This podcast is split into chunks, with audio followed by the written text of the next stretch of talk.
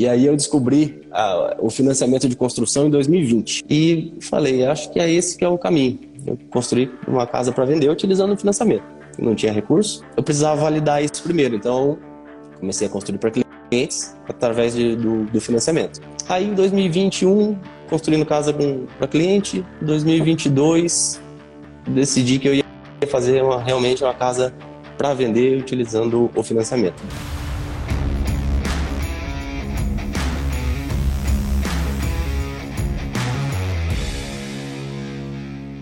Sejam todos muito bem-vindos ao podcast Construir para Vender, um podcast onde eu entrevisto pessoas comuns que estão construindo para vender, sem recursos próprios ou com poucos recursos próprios, às vezes sem experiência na área, às vezes sem tempo para construir, é, conciliando com outras atividades. E o meu convidado de hoje é o Thiago Catiste, lá de Cornélio Procópio, Paraná, que vai nos mostrar como que ele está viabilizando uma casa de 2 milhões de reais com 5 mil reais de disposição de caixa.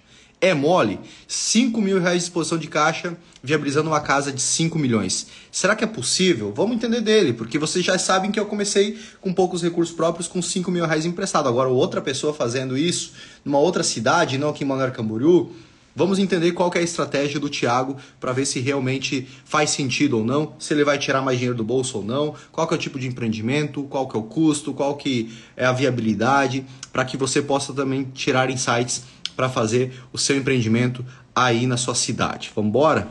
Fala, Tiago, como que você tá? Tudo bem? Léo, tudo bem e você?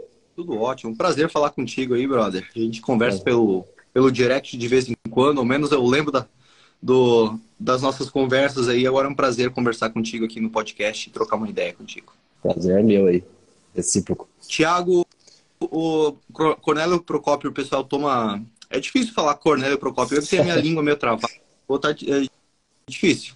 É, hoje, hoje eu falei é, taça Xelique. taça Xelique. Cara, Cornélio Procópio, o pessoal toma chimarrão aí? Não, não tem muito costume.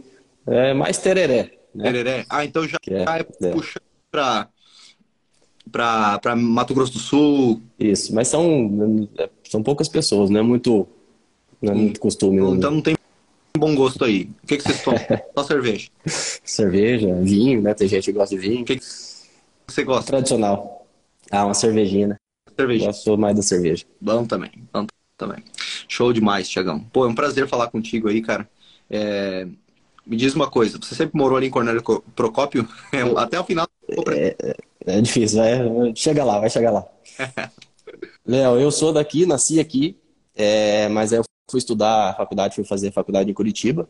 Então fiquei uns anos fora aí da cidade e eu retornei mesmo para cá em 2016. 2016.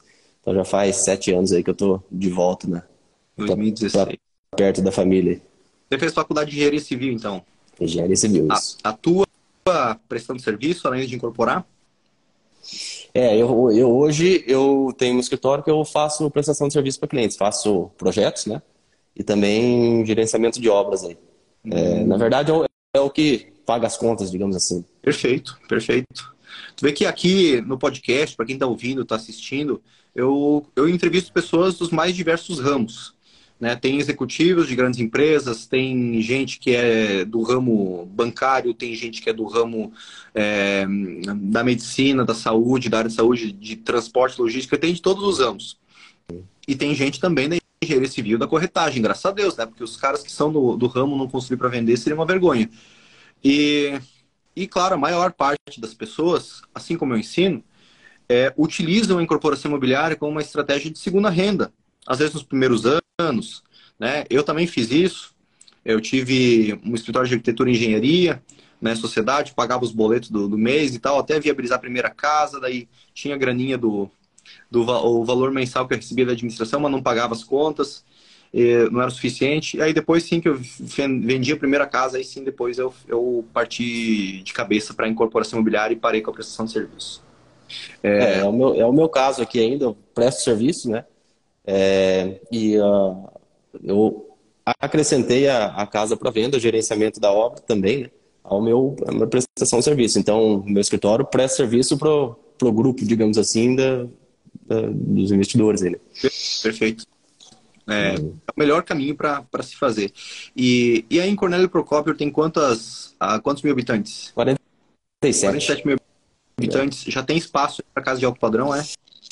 Tem um condomínio aqui que é. Não, o condomínio não é novo, mas agora que tem um movimento que, que pegou no, no, no, tranco mesmo, digamos assim. O condomínio já tem já há alguns anos, mas agora tem um movimento aí de, de, de compra de terreno, construção de casas Incrível, né? bem grande.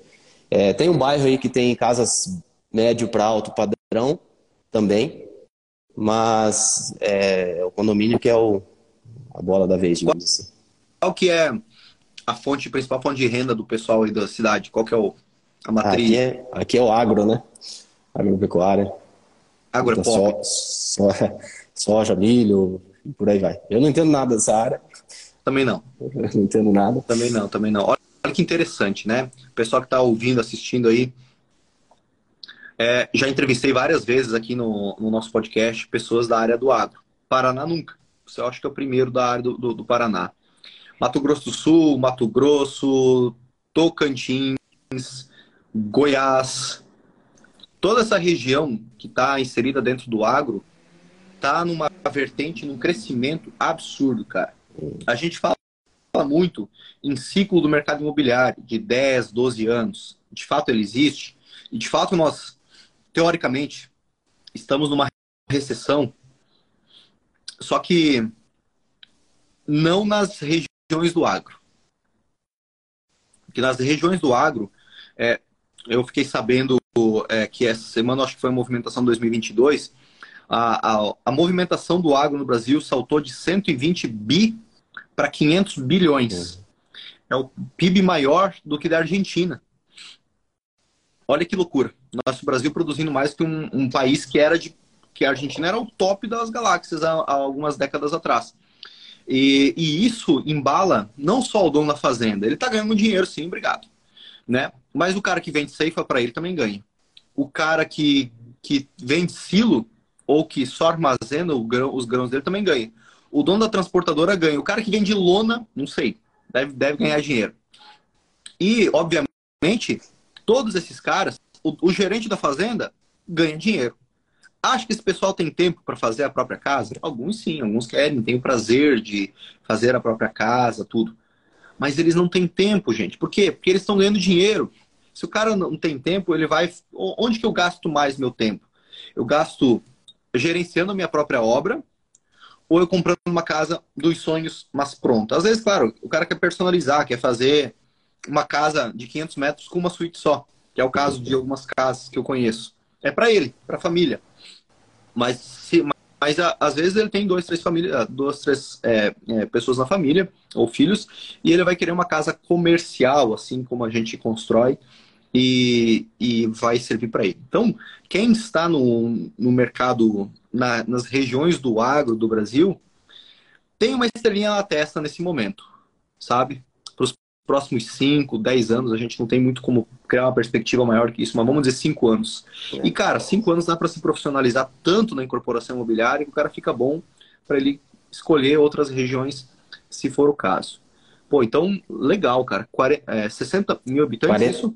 47. 47 mil habitantes e uma matriz aí de negócio na área da, do agro, com possibilidade para casas na faixa temos... de reais. Nós, nós temos uma indústria de café aqui também, mas o, forte da região é, é a agropecuária. Sensacional, sensacional. É, bacana. E, e por que que você decidiu, né, além da prestação de serviço de engenharia, você decidiu incorporar, fazer uma casa para vender? Léo, eu, eu tô com o meu escritório aqui na prestação de serviço, como eu falei, já há quase sete anos aí. Desde 2016. Você tá muito... Quando eu voltei para... engenheiro? Oi? Você tá muito cabeludo para quem é engenheiro.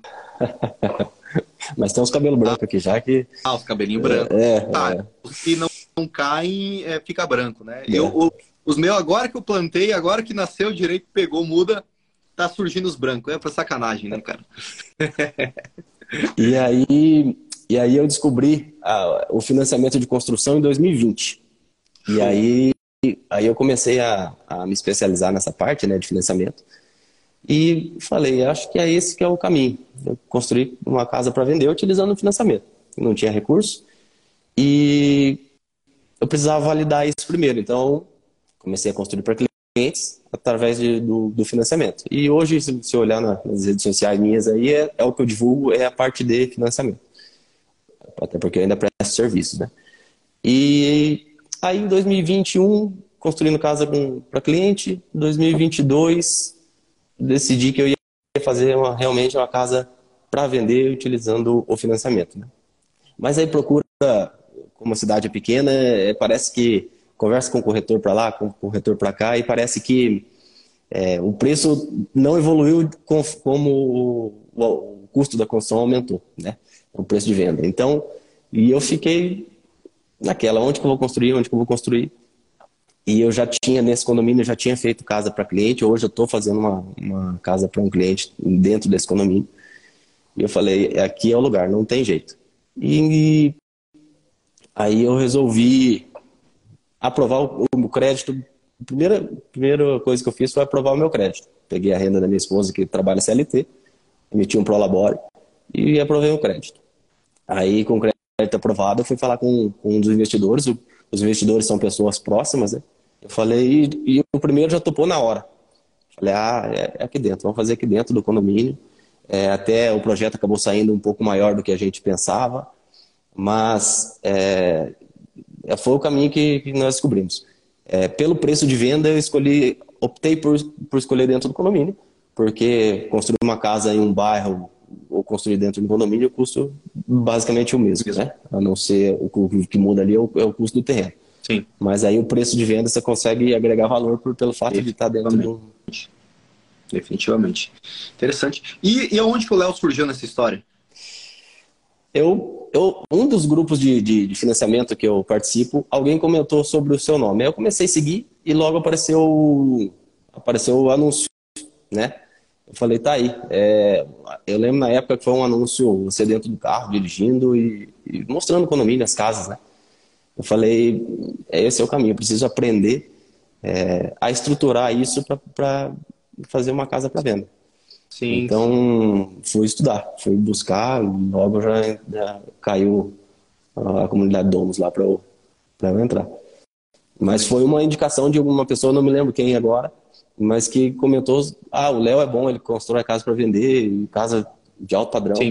E aí foi que eu comecei a seguir e consumir o conteúdo. Legal, cara, legal, perfeito, perfeito. E, e, me fala um pouco mais sobre esse teu, esse teu empreendimento. Bom, mas você não me contou ali o porquê que você decidiu construir para vender. Qual que é realmente o motivo? Pô, se você está na prestação de serviço de engenharia, é, por, que, por que também é, construir para vender? É, porque identifiquei é, que é a parte mais rentável do mercado. É, a gente trabalha tanto é, para cliente, você se dedica tanto com projetos e, e gerenciamento de obra, consome tanto e eu, na realidade o retorno não é proporcional ao, à entrega, né? Então, eu vi que a, a forma mais rápida aí de, de construir patrimônio seria construir casas para vender. É, é um ciclo rápido, né? Mais rápido. É um, é um mercado que eu já, já atuo construção de casas, né? Então, acabou unindo a fome com a vontade de, de comer. Bom demais, bom demais. Hoje você presta, você tem uma equipe? Não. Na sua equipe de engenharia ou de gerenciamento? Ou é presa? Não, é eu presa. É, cidade pequena, é, você tem que fazer um pouquinho de tudo e foi assim que eu aprendi Normal. Quando eu voltei, quando eu montei meu escritório. Né? Então, a faculdade de engenharia não, não, não nos, nos prepara para fazer um projeto, para executar uma obra.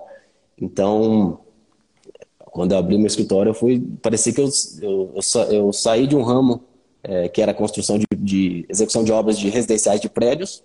No meu período pós-faculdade foi executar prédio. E quando eu voltei para minha cidade, abri um escritório, parecia que eu estava em outro ramo.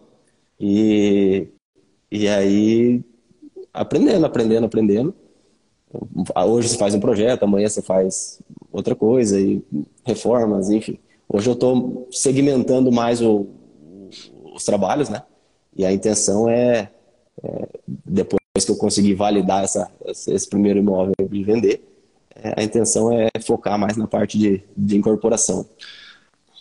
Você falou um ponto que me chamou atenção aí, né? A faculdade não ensina a fazer projeto, não ensina o, o que tá muito, tá muito defasado, né, cara? Muito. Tipo, passa cinco anos para não sair preparado para uma profissão. Não faz sentido. E o pior, a faculdade ela não ensina a gente a ganhar dinheiro, a pagar as contas, velho. Porra, como que pode, né? É. Eu, eu, quando saí da faculdade, o meu pensamento era: eu preciso, preciso entrar numa construtora e ir galgando e, e subindo de cargo. Sim. E eu fiquei sete anos trabalhando. Depois que saí da faculdade, sete anos trabalhando em construtoras. Sete anos. Trabalhei em obras de, obras de 25 mil metros, 30 mil metros, 40 mil metros quadrados.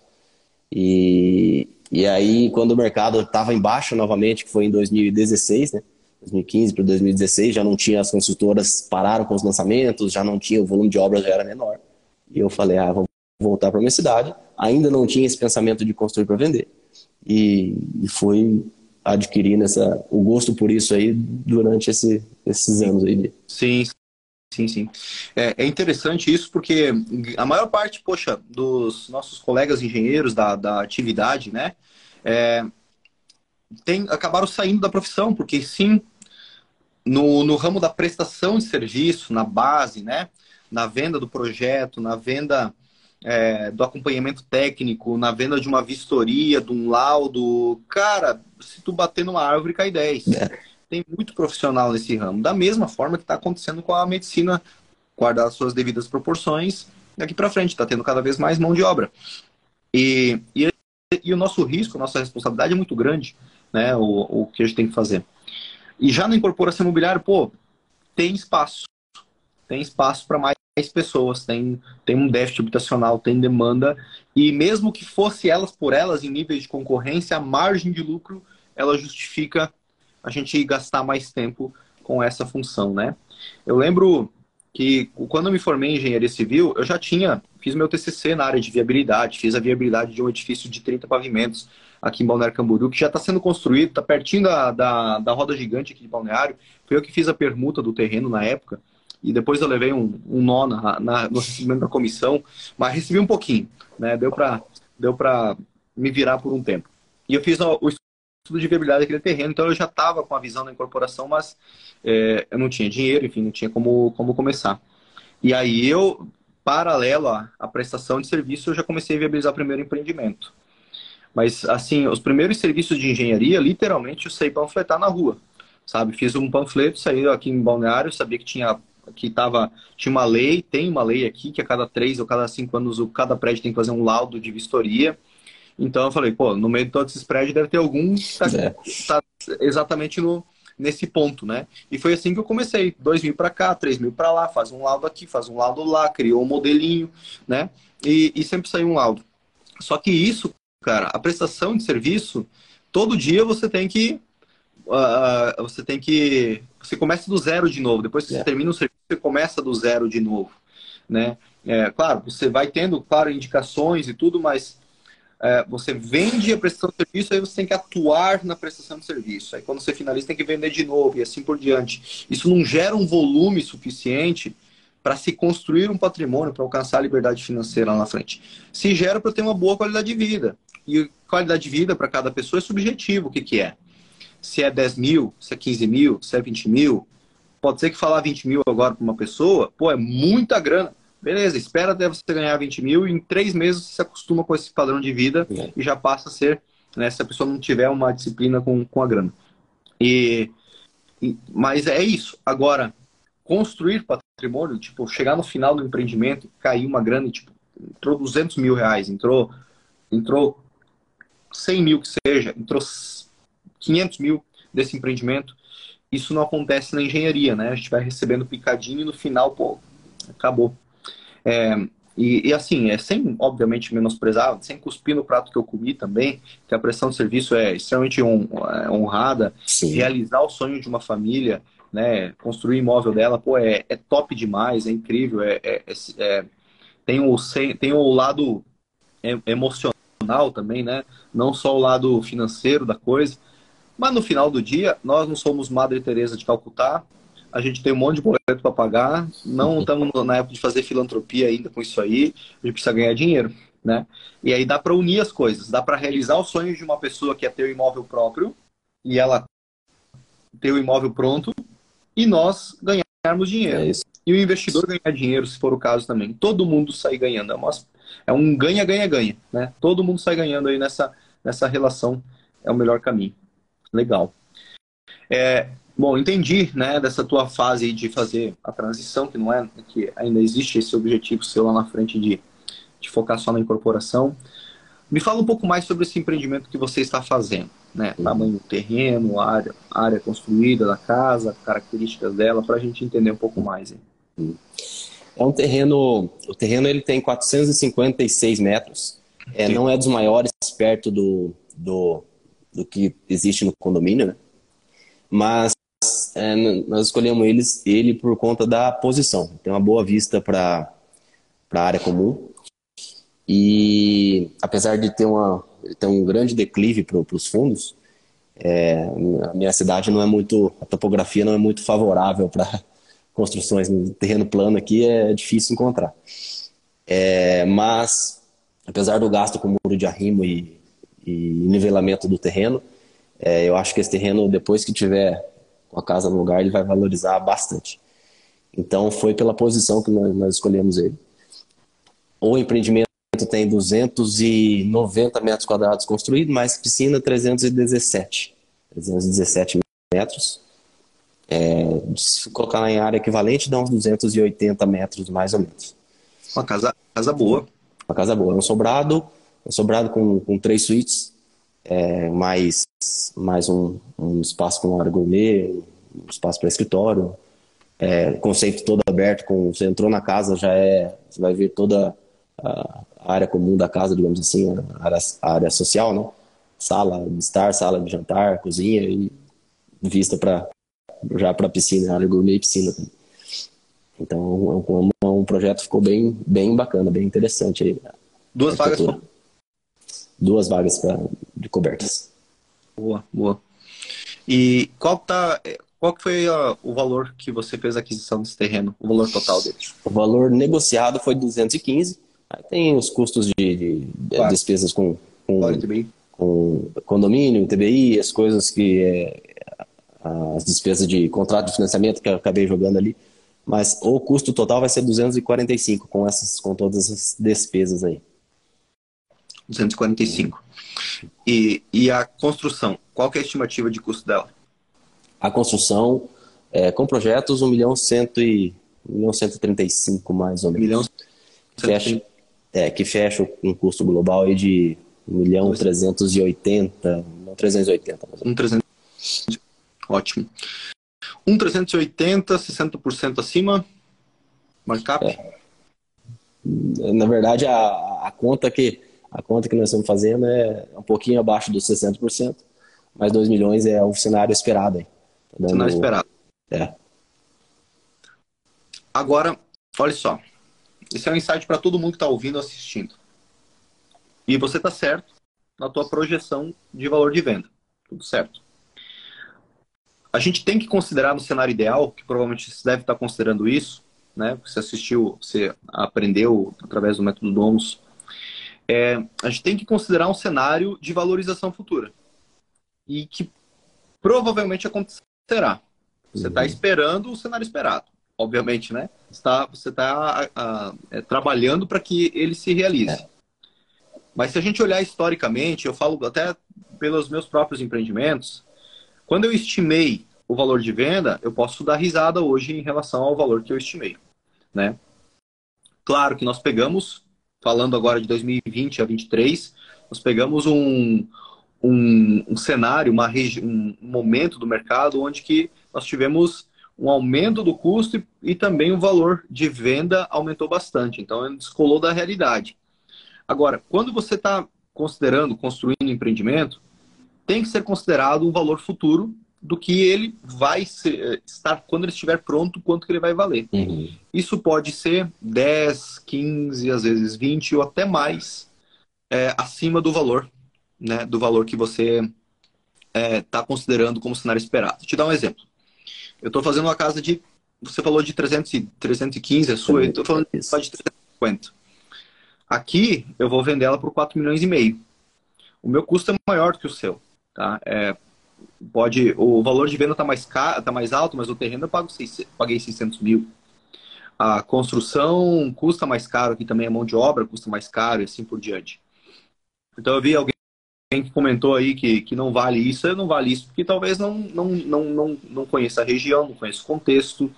Né? É, tem gente que dá risada é, de mim aqui, pô, você vai vender a casa por tanto, vai vender por 8 milhões e meio, não tem nenhuma casa sendo vendida por esse 8 milhões e meio no condomínio. Aí você entende a ignorância da pessoa, ela apenas, ela apenas desconhece isso. Porque as mesma coisa aconteceu nos últimos anos. Pô, tu não vai vender tua casa a 4 milhões e a 4 milhões. Eu vendia 4,800.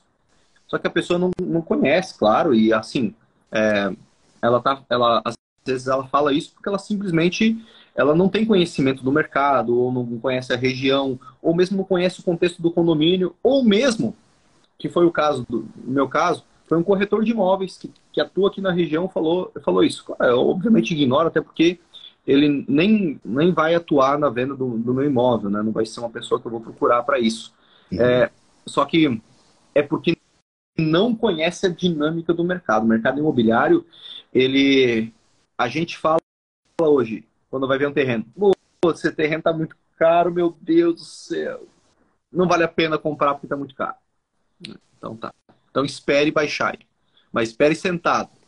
Mas espere com sentado e com, com um, como vocês tomam ali, né, um, um tereré alguns de vocês ali na sua região. Uhum. Porque vai demorar. E com uma boa térmica de, de água gelada aí, porque vai demorar. E não vai baixar. A não ser não. que a gente está numa, numa leve inflação doida ali que vai, vai ceder 5%, o que eu sinceramente não tenho visto. Porque, a não ser, salvo raras exceções, a pessoa que realmente está precisando vender o imóvel para gerar uma liquidez rápida, porque está precisando por qualquer motivo. Caso contrário, terreno vai valorizar imóvel vai. Se o imóvel é bom, se é uma boa arquitetura, se é uma, um bom layout, se é uma boa fachada, se está numa boa localização, se está com um acabamento de qualidade, itens de acabamento de qualidade e uma execução de qualidade, vai vender e vai valorizar cada vez mais. Então, você tem.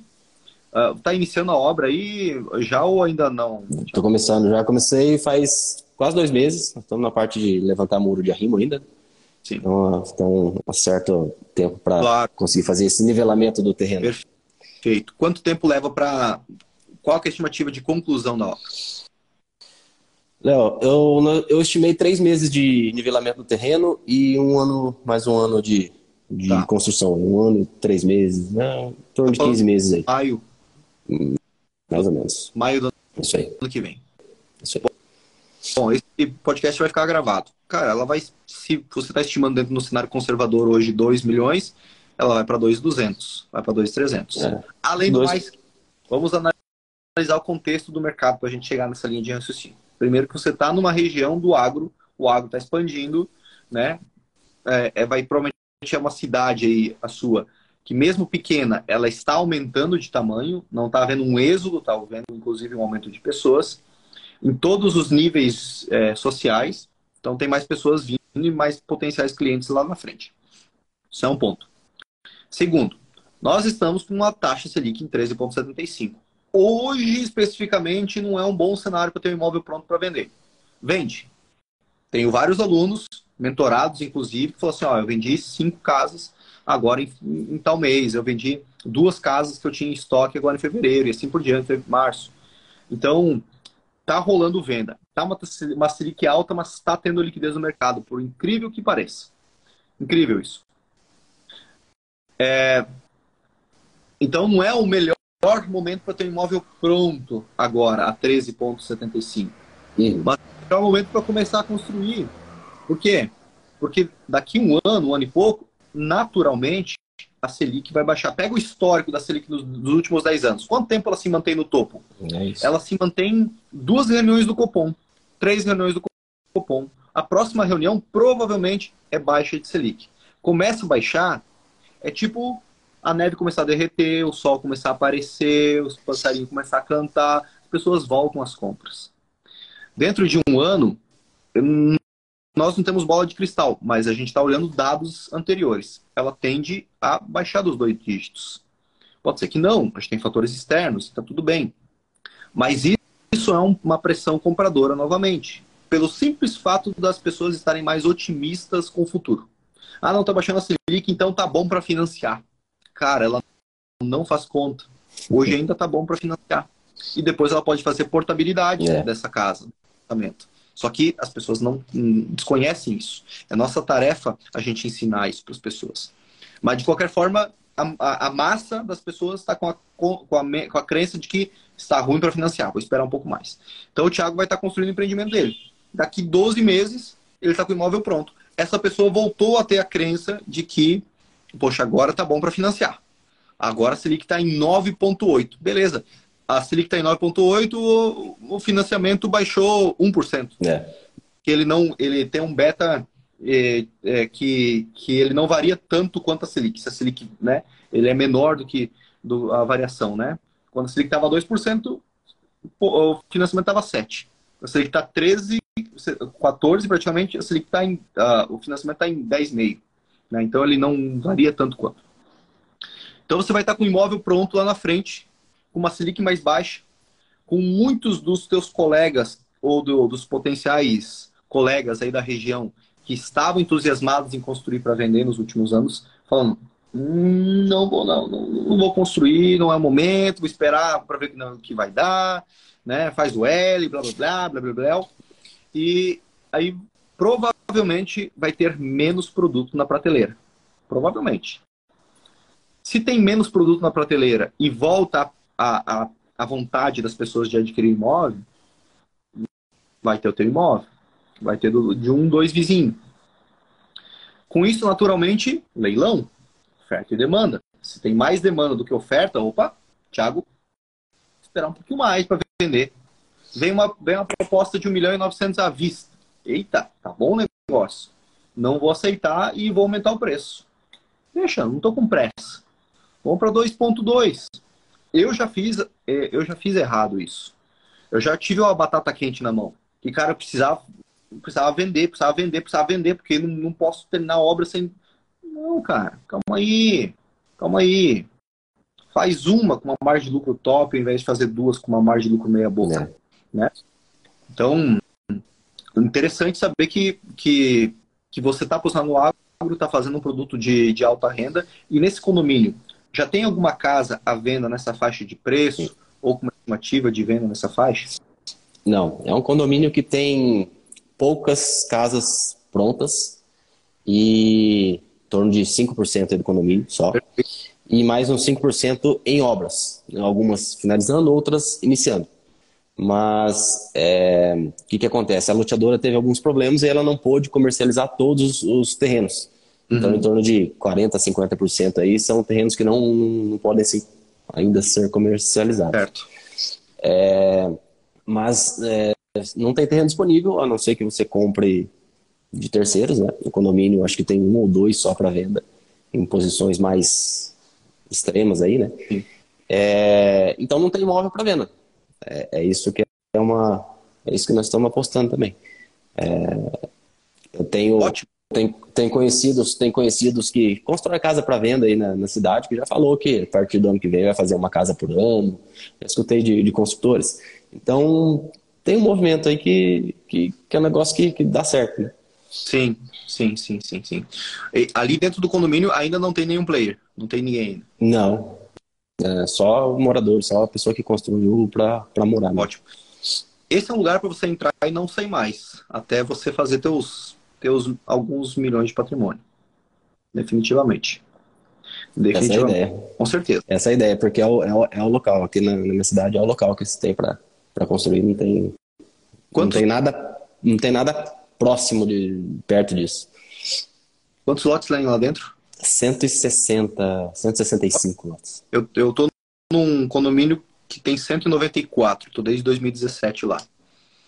Tava hoje lá, inclusive. Fiz, postei stories, estava lá. Começar uma obra agora, tem um terreno para o ano que vem. Até 2025 eu tô lá dentro, certeza. Se eu comprar mais terreno, eu emendo mais tempo. Hum. Porque são casas mais caras. Eu comecei construindo por vendendo por 2 e 2,600 lá dentro. Hoje 8, 9. Já está um valor mais 2, 9 milhões. Hoje, é, hoje, hoje, hoje não vende. Vai vender quando estiver pronto ano que vem. Né? Por quê? Porque a gente está elevando a régua também do, do próprio produto. Né? Então tem mercado para isso. E pode falar. Tem um pensamento assim um pouquinho diferente, que às vezes é, é, o costume nosso é cultural, né? É construir a pessoa que vai construir para vender constrói economizando material, fazendo um produto que, que, de má qualidade. E isso não faz muito sentido para mim. Acho que nós temos que construir um imóvel é, como se fosse para a gente morar. Sim. Construir com qualidade, que é o que, é o que vai dar o retorno mais rápido. Mesmo que, o preço, mesmo, que, mesmo que o preço aumente, né? o preço de venda aumente. Sim, sim, sim, sim. Mesmo que o custo aumente, uh, no alto padrão, o cliente percebe isso e ele paga mais caro para isso.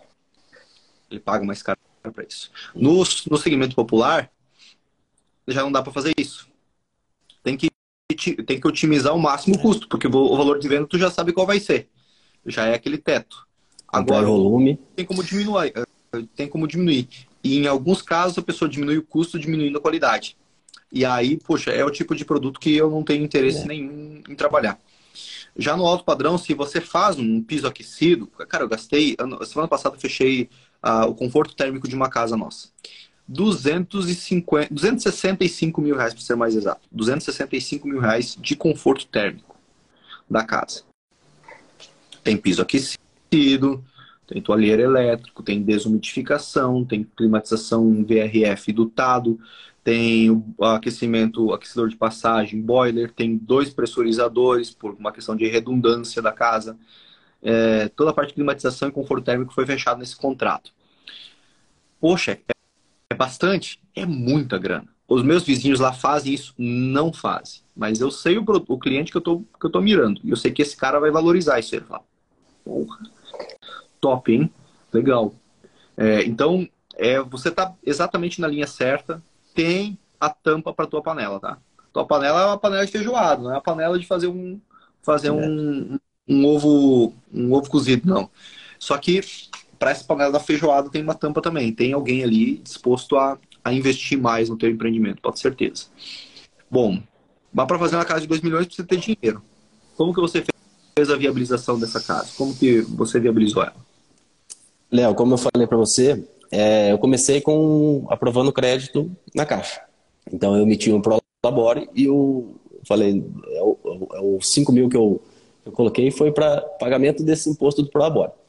E com o crédito aprovado, conversei com os investidores e estoparam de prontidão. Então, é, apresentei um, um, um estudo de viabilidade Antes, é, a ideia era construir uma casa um pouco menor, 230, no máximo 250 metros quadrados. É, de, depois que nós definimos o projeto, eu acho, não achei é, interessante diminuir muito o tamanho dos ambientes, então a casa ficou um pouco maior. E, e a, aí a captação, na verdade, não, é, não foi total ainda, né, com os investidores, por conta desse aumento da, da, da área construída. Hum. Mas aí os investidores já entraram com, com o recurso inicial. Demos entrada no terreno e foi aquisição de terreno e construção, né? Então, como, como, o financiamento precisa ter o projeto aprovado, é, fiz, deu, uma, deu uma entrada, fomos, fizemos um parcelamento aí de cinco meses, e aí no sexto mês entrou o financiamento para quitar o valor do terreno. Sim. E já antecipei os 20% de, de recurso do financiamento também. Então tem um pouquinho de caixa aí para iniciar a obra além do recurso do, dos investidores, parte do recurso dos investidores aqui, é com isso que nós estamos iniciando. Top demais, top demais. Então você basicamente apro colocou o pé na porta, é, fez um prolabore, né? Deu aquele totalzinho para que, claro, se justifica pelo faturamento da tua empresa, uhum. mas plenamente possível, inclusive dentro da dentro das regras, né? Você pode aumentar e diminuir para labore a qualquer momento, uhum. nada te restringe isso aprovou o financiamento e a partir disso aí você captou a exposição de caixa com eles? Isso. Hum, interessante. E qual que vai ser a contrapartida deles nesse modelo de negócio? É, eu, nós repassei um percentual da, da venda, né, para entrar no risco. Mas o, cada cota, eu dividi em três cotas. A cota 1, um, que é do, do financiamento, né? As Sim. duas outras cotas para dois investidores. É, e a rentabilidade do investidor vai ser em torno de 50% do, do capital investido. Sensacional, sensacional. Muito bom para ele, muito bom para você também. Sim. Muito bom para quem vai comprar. É o famoso ganha-ganha-ganha. Todo mundo vai sair ganhando aí. E, e, o, e aqui entra o ponto que a gente estava falando da prestação de serviço de antes. Esse cara que está ganhando dinheiro contigo, ele vai querer continuar investindo contigo. Já o cara que, se você presta serviço, se você vende uma casa, né, executa uma casa para um cliente, ele pode até te indicar para outro, mas ele não será um, um, cliente novamente de você, provavelmente por um, alguns anos. Difícil. Eu tenho investido está comigo desde o começo. Desde o começo. Investiu 50 mil reais comigo e hoje está investindo 600, 700. E, e continua e fala, Léo, quando tiver a próxima. Então, provavelmente eu não terei nessa nova casa que estou captando agora, estou captando cotas de 200 mil. Daí é com o modelo com, tradicional do método Domus, né? não com financiamento. Estou uhum. captando 200 mil reais, cota. É, uma rentabilidade entre 20% e 22% ao ano. É, livre de impostos, livre de tudo, líquida. Se o investidor colocasse esse dinheiro na renda fixa, ele teria 12% de lucro líquido no ano. Porque ele vai pagar imposto de renda, ele vai pagar às vezes taxa do, do banco vai sobrar 12, 1% ao ano, que é bom. Uma melhor ainda é 22. Uhum. E acredito, agora estou fazendo a, a, fechamento da cota dentro desse mês, todos os investidores que receberam lucro em janeiro vão reinvestir agora. Sem exceção. Alguns já fizeram, já estão recebendo lucro. Outros vão reinvestir. Por quê? O cara recebeu 200, investiu 200 mil, por exemplo, 400 mil, meio milhão comigo recebeu o valor total, recebeu o lucro proporcional ao período. E o que, que, ele vai fazer com esse dinheiro agora? Se ele está querendo investir ainda. A não ser que mudou a, a, o objetivo da vida dele. Ele vai querer reinvestir. Claro. Então, você ganha, quando você está incorporando, você ganha um cliente fiel a você, que é o teu investidor, por mais ciclos diferentes se você estiver prestando serviço na engenharia. Né? Você finalizou a obra do cliente, ele provavelmente não será mais um cliente seu. Você tem que buscar um novo emprego, digamos assim, no dia seguinte. Tem que buscar um novo emprego no dia seguinte, que é buscar novamente um novo cliente, para você ficar 10, 12 meses gerenciando a obra de um cliente novamente. E tá tudo bem. Paga as contas, é digno, dá, um, dá uma grana. Eu já fiz isso, eu estou finalizando um gerenciamento, se Deus quiser, aí muito em breve é, que é ainda lá de 2020, de um negócio que eu comecei em 2018, mas eu termino aquilo que eu começo e vou terminar. É, aos, mesmo não sendo mais financeiramente viável. Então eu entendo né, o gerenciamento que você faz, tudo, porque eu também faço. Agora, financeiramente, a conta não fecha mais. É, não se compara, né? Não. Não, não se compara. Então, poxa, 5 mil reais de exposição de caixa para faturar 2 milhões de reais. Qual que é a margem, qual que é a perspectiva de lucro que você tem nesse empreendimento lá na frente? É, o lucro total vai dar em torno de, de líquido, lucro líquido total em torno de 440, uma coisa assim. 200 mil, para mim, 120 para cada cota de investidor. Quando que na engenharia você consegue ganhar 200 mil dentro desse período? Muito difícil. Com projetos, com gerenciamento, com acompanhamentos e... Difícil, né? Muito difícil. Difícil. Com uma casa, né? Sem você ter funcionários. Sozinho. Fazendo a... Cobrando escanteio, cabeceando, comemorando o gol, apitando, fazendo tudo. Né? Daria para fazer duas, não dá? Tá. Se você fizesse, por exemplo, é, você está com quantos, com quantas obras de clientes finais é, fazendo agora? Está com uma, duas? Uma de gerenciamento e vou começar uma outra com acompanhamento, que é um, é um pouco me, menos tempo, né? Disposto claro. na obra. Perfeito. É, Para quem não, não conhece a parte de gerenciamento de obras, gerenciamento geralmente é cobrado aí 10, a 20%, né? 10 a 20% sobre o, o custo do empreendimento. Né? Então, se, o, se a casa custa para construir, como é a casa que ele vai fazer para venda, o Thiago vai fazer para venda ali 1.1, 1.150, né? Uhum. 1 milhão, 1 milhão e 200 que seja. É, cobrando 10%, daria 120 mil reais de gerenciamento, que é uma, uma boa grana. Uhum. Se desse 12 meses, daria 10 mil por mês aí, né? Paga as contas em assim, uma cidade menor, poxa, é, é grana, é grana. Dá, dá para viver bem.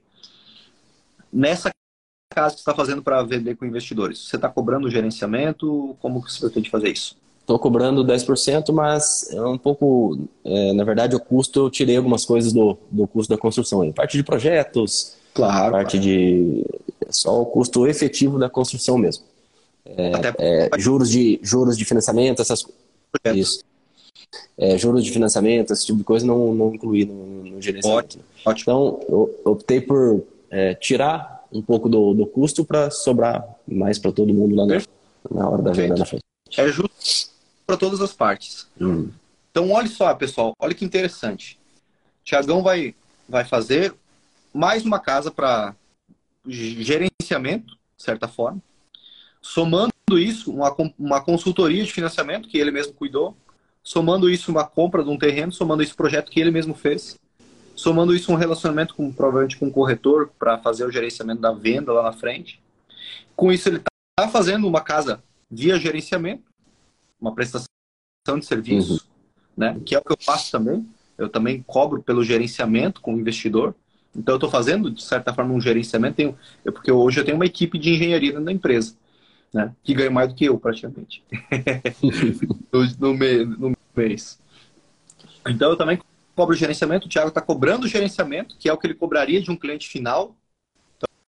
Então, dá elas por elas, digamos assim, com a diferença que lá na frente vai ter mais de 200 mil reais de lucro do empreendimento, além do gerenciamento. É isso, né? É isso. É isso. Conta fecha legal. Hein? E se fosse fazer umas quatro dessas? É o que eu falei antes. É, preciso validar essa primeiro para depois aumentar, aumentar o leque. Com certeza. Com certeza. O que eu gosto do pessoal que conversa comigo no podcast, que geralmente são pessoas bem conservadoras. Todos. Né? Mesmo o Thiago sendo mais jovem. Tu está com que idade, Thiago? 37. 37. Eu tô mal na fita, né, cara? Ah, você parece que tem uns 10 a mais que eu, né? Não tô já.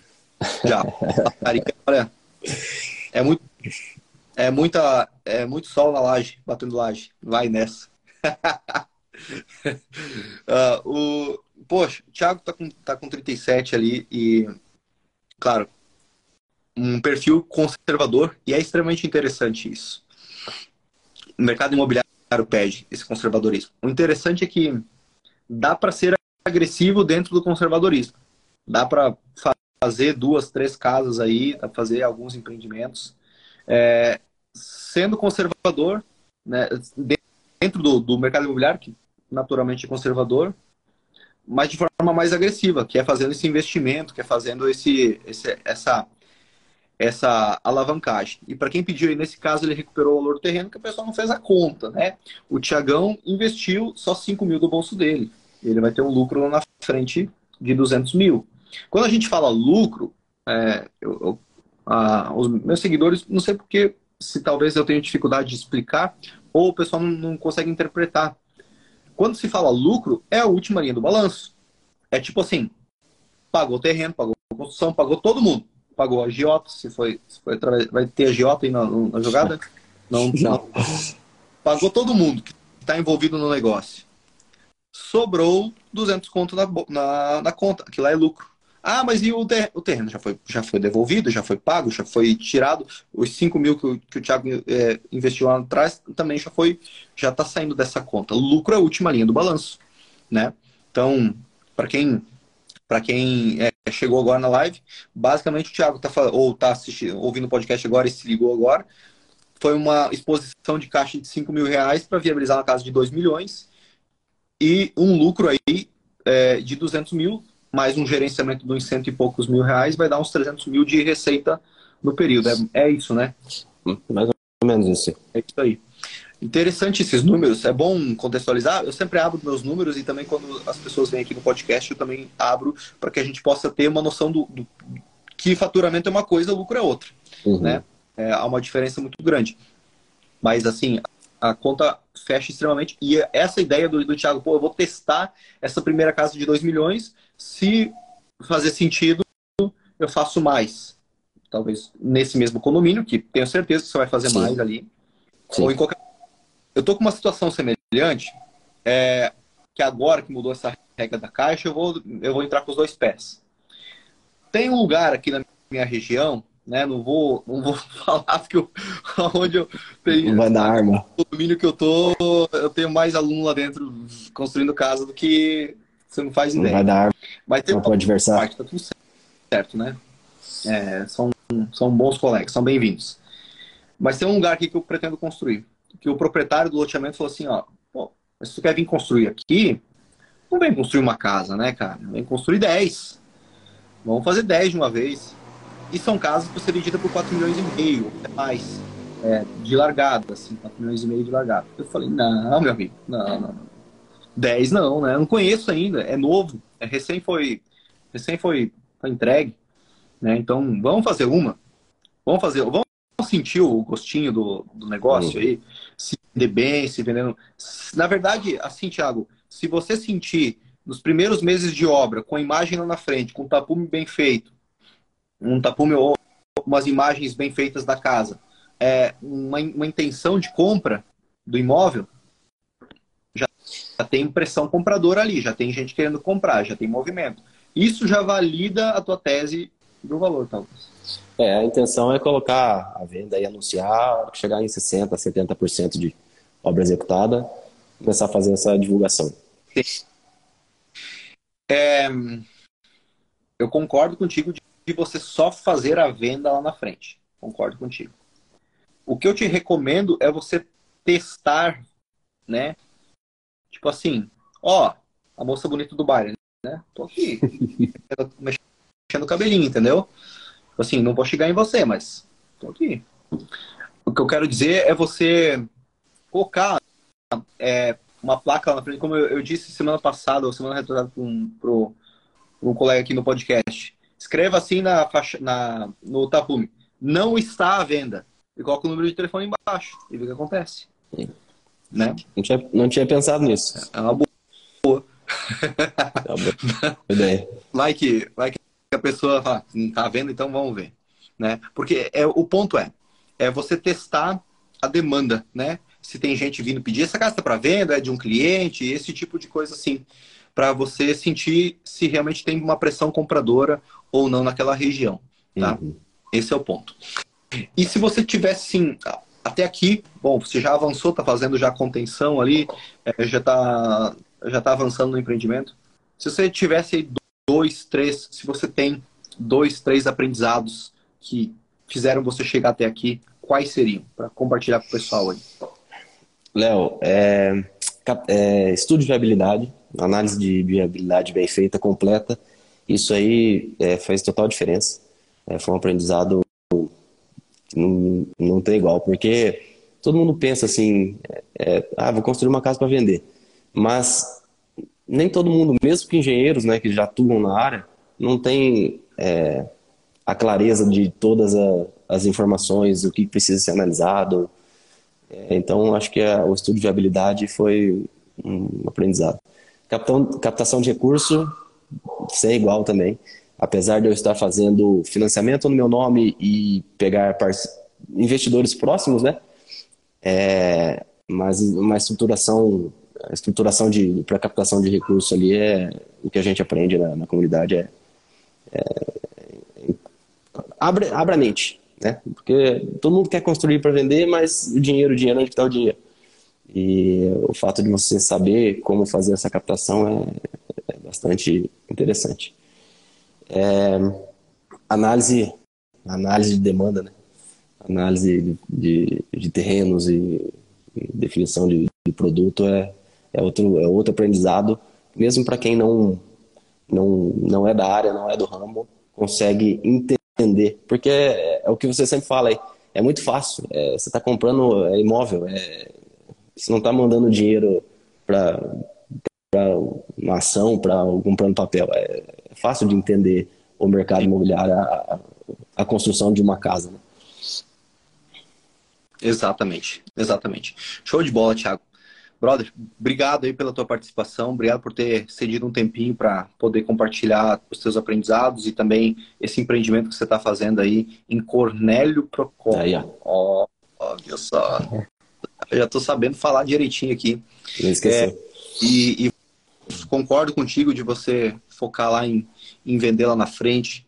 Desejo muito sucesso nesse teu primeiro empreendimento, que seja o primeiro de muitos aí e que a gente permaneça juntos na comunidade de Domos por, por um longo caminho, porque estamos só começando, estamos só começando. Tem muita, muita coisa boa para vir aí na sua região e, e tenho certeza que, que no, no mercado nos próximos anos também. Bora é. surfar essa onda aí. Pessoal, eu, eu que agradeço, obrigado pela disponibilidade aí, pelo tempo.